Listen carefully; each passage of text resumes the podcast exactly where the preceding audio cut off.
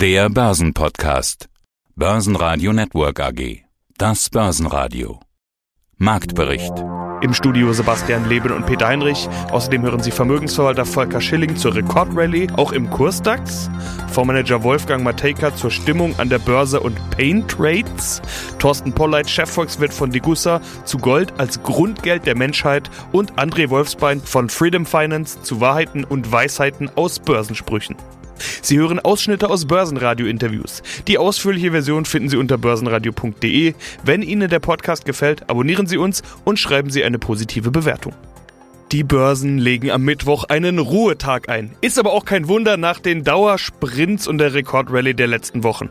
Nächster Impuls könnte aber schon am Mittwochabend kommen mit dem Protokoll der letzten FED-Sitzung. Das hatte aber alles keinen Einfluss mehr auf den DAX-Kurs, ebenso die Ergebnisse der Pressekonferenz der Europäischen Arzneimittelagentur EMA. Diese empfiehlt den AstraZeneca-Impfstoff nun uneingeschränkt. Allerdings sieht die EMA einen Zusammenhang zwischen den selten auftretenden Thrombosen als Nebenwirkungen. Vor allem Frauen unter 65 sind davon betroffen. Man vermutet einen Zusammenhang zwischen den Nebenwirkungen und oralen Verhütungsmitteln. Großbritannien will das Präparat nur noch Erwachsenen über 30 Jahren verabreichen. Das alles sorgt für weitere Verwirrung. Verändert die Ruhepause im DAX aber nicht mehr. Schlusskurs 15.176 Punkte, minus 0,2 Prozent. Der ATX in Wien bewegte sich ebenfalls kaum, er schloss nahezu unverändert mit 3.205 Punkten. Gesucht waren im DAX vor allem die eher defensiven Titel wie Deutsche Wohnen, Henkel und auch Münchner Rück. DAX Schlusslicht war VW. Es gab unter anderem schwache Absatzzahlen aus Deutschland. Mein Name ist Volker Schilling, ich bin Gründer und Vorstand der Greif Kapital Management AG in Freiburg, verantwortlich für die Unternehmensführung und natürlich auch für den Blick auf die Kapitalmärkte. Neue Allzeitshoch am laufenden Band sehen wir gerade an den globalen Aktienmärkten. Der DAX, die DAX-Rekorde, da muss man jede Stunde neu hingucken, was der DAX gerade macht, ob er schon wieder einen neuen Rekord hat. Hat er denn bald schon die 16.000? Also, wir haben jetzt erstmal die 15.300 überschritten, das ist das neue Hoch. Und alle gucken ja immer auf den Performance DAX, das muss man ja an der Stelle auch mal sagen. Also das, was auch an der DAX-Tafel am Börsenpaket tickert. Und wenn wir da über 16.000 reden, ist das alles gar nicht so spannend, wie wenn wir mal einen kurzen Blick auf den Kurs-DAX werfen.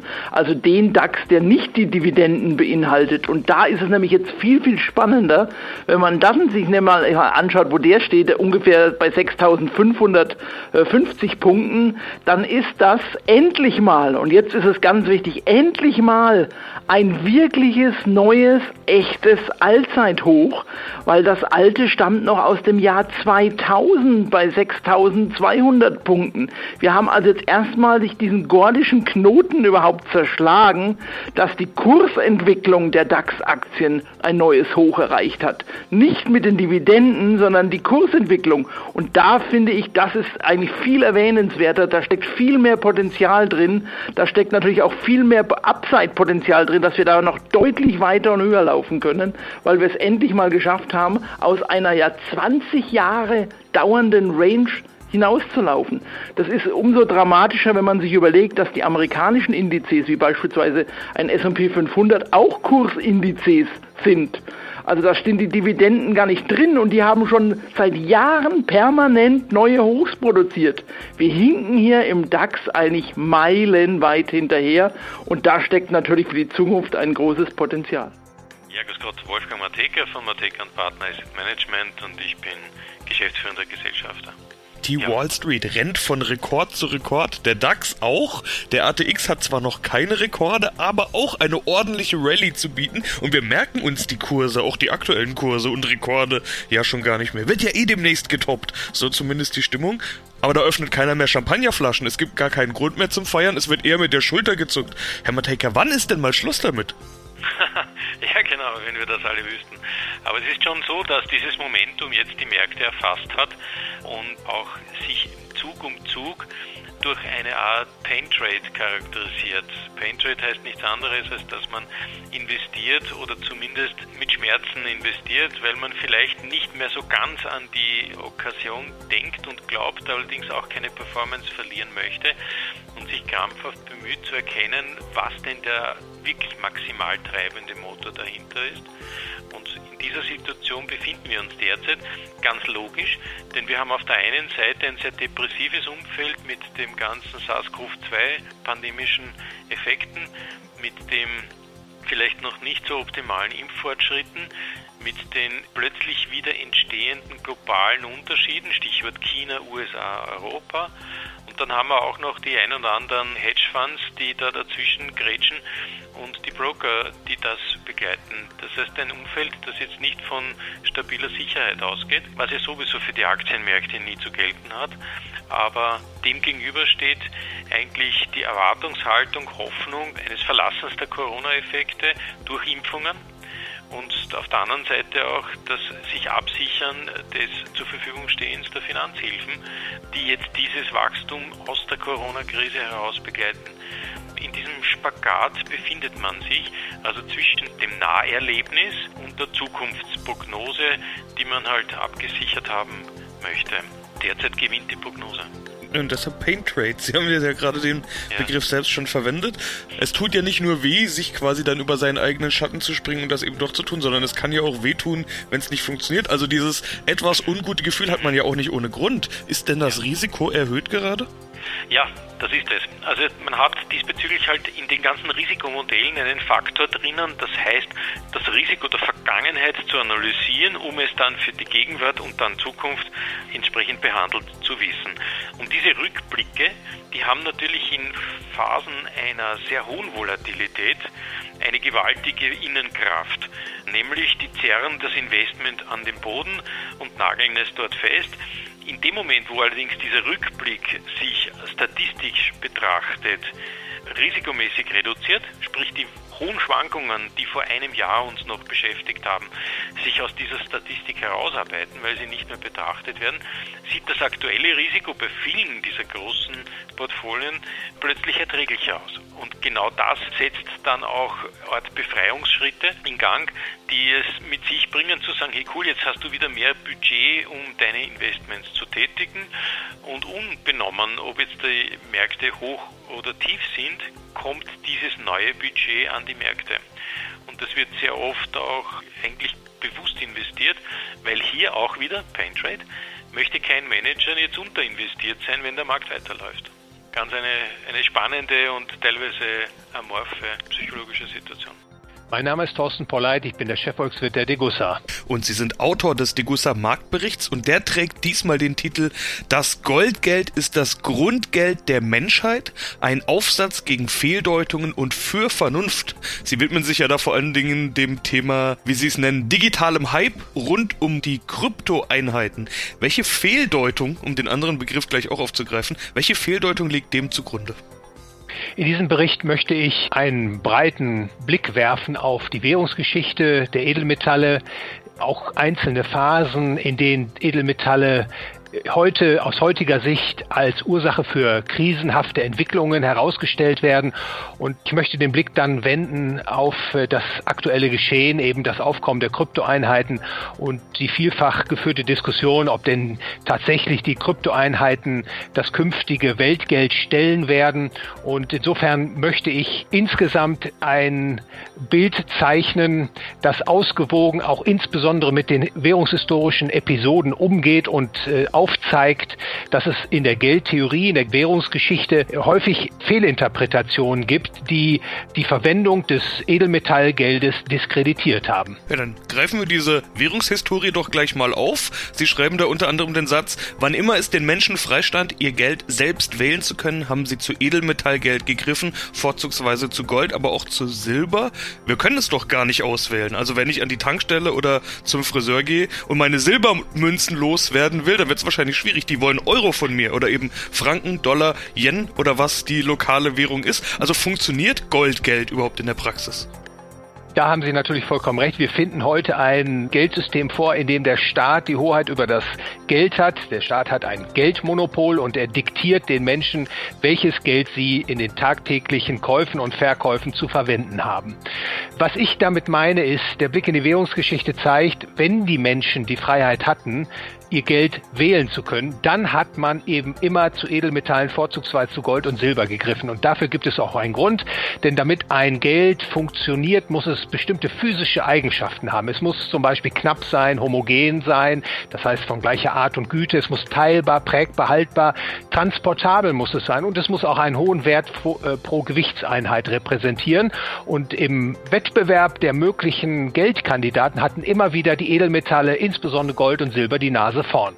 Seien Sie gegrüßt, werte Zuhörer. Mein Name ist André Wolfsbein. Ich bin Head of Sales bei Freedom Finance Germany und ich freue mich schon fast traditionell im Studio bei dem werten Peter zu sein. Grüß dich, Peter. Grüße dich. Jetzt habe ich zwei Sprüche, die sind komplett gegenkonträr. Jetzt bin ich mal über deine Antwort gespannt. Vorhin haben wir so ein bisschen gestreift. An der Börse muss man sich verhalten wie beim Baden im kalten Wasser. Hineinspringen und rasch wieder raus. Der Spruch ist von mhm. Karl Mayer Rothschild. Er lebte ja von 1788 bis 1885. Also da gab es noch überhaupt kein Daytrading, muss man sagen. naja, aber ähm, ich weiß nicht, ob du die Geschichte kennst mit Rothschilds und mit Napoleon. Das ist diese, diese Brieftaubenlegende. Ja, also einer seiner Söhne, also das war eine große jüdische Familie und einer seiner Söhne war direkt an der Front und der wusste schon, wie dieser Kampf bei Waterloo ja, ausgegangen ist. Ja, und da hat die Brieftauben geschickt und der Rothschild hat äh, mit seinen Agenten, ja, äh, die an der Börse tätig waren, hat angefangen, die Aktien zu verkaufen. Also der, der äh, Rothschild hat angefangen, äh, hat angefangen, die Aktien zu verkaufen und seine Agenten haben diese Aktien dann quasi unter der Hand aufgekauft und alle anderen Börsianer oder Marktteilnehmer haben gesehen, dass der Rothschild, oh mein Gott, der verkauft gerade seinen Bestand und die haben die Aktien auch auf den Markt geschmissen zum Verkauf und dementsprechend hat Rothschild diese auch zum Appel und ein Ei bekommen. Ja, und äh, ja, kennst du die Geschichte? Nee, war, war, mir neu. Spannend, mach weiter. Dann und der hat das halt durch seine Handlanger sozusagen ja, ziemlich billig aufgegriffen. Ja, und nachdem es dann bekannt geworden ist, dass sie doch gewonnen haben beim Waterloo, dann äh, sind die Aktien natürlich ins Unermessliche gestiegen und das war, glaube ich, einer seiner guten Deals und der hat diese Aktien dann auch tatsächlich verkauft. Von daher, Daytrading gab es nicht, aber das schnelles Handeln, ich meine jetzt nicht schnelles Handeln in Bezug auf Kaufen und Verkaufen, aber schnelles Handeln in Bezug auf ähm, Aktion und ähm, Reaktion, ja, das, das muss sein, auf jeden Fall. Zumindest aus also, meiner Sicht. Also schnelle Entscheidungen treffen. Genau. Ja, ja die, die genau gegenteilige Meinung hat ja wieder Warren Buffett. Eine Aktie, die man nicht zehn Jahre zu halten bereit ist, darf man auch nicht zehn Minuten besitzen. Genau, wie gesagt, aus Sicht von Warren Buffett, ja, also der ist ja Langzeitinvestor, da hat er manche Positionen, hat er auch schon seit 10, 15 Jahren. Ja, wie zum Beispiel McDonalds oder Coca-Cola, also ich glaube, der hat die Aktien schon seit ewig oder Kraft Heinz. Und aus Sicht eines Investors durchaus, ja, aus Sicht eines, eines Traders oder aus Sicht eines Spekulanten, schau mal diese, diese GameStop-Aktie beispielsweise. Ja, da wird da auch wild drum spekuliert. Natürlich gibt es da auch Menschen, die sich daran bereichert haben. Ja, die meisten haben aber durchaus Geld verloren, würde ich sagen. Von daher man muss einem Klaren sein, was man für ein Typus Anleger ist. Ja, weil diese Börsensprüche, die passen ja nicht, nicht zu jedem. Wenn ich dann Scalper bin oder äh, High-Frequency Trader, dann interessiert mich unterm Strich gar nicht, wie die Fundamentaldaten bei diesem Unternehmen überhaupt aussehen. Also ich, hab, ich generiere da meine Signale und dementsprechend gehe ich in den Trade ein bzw.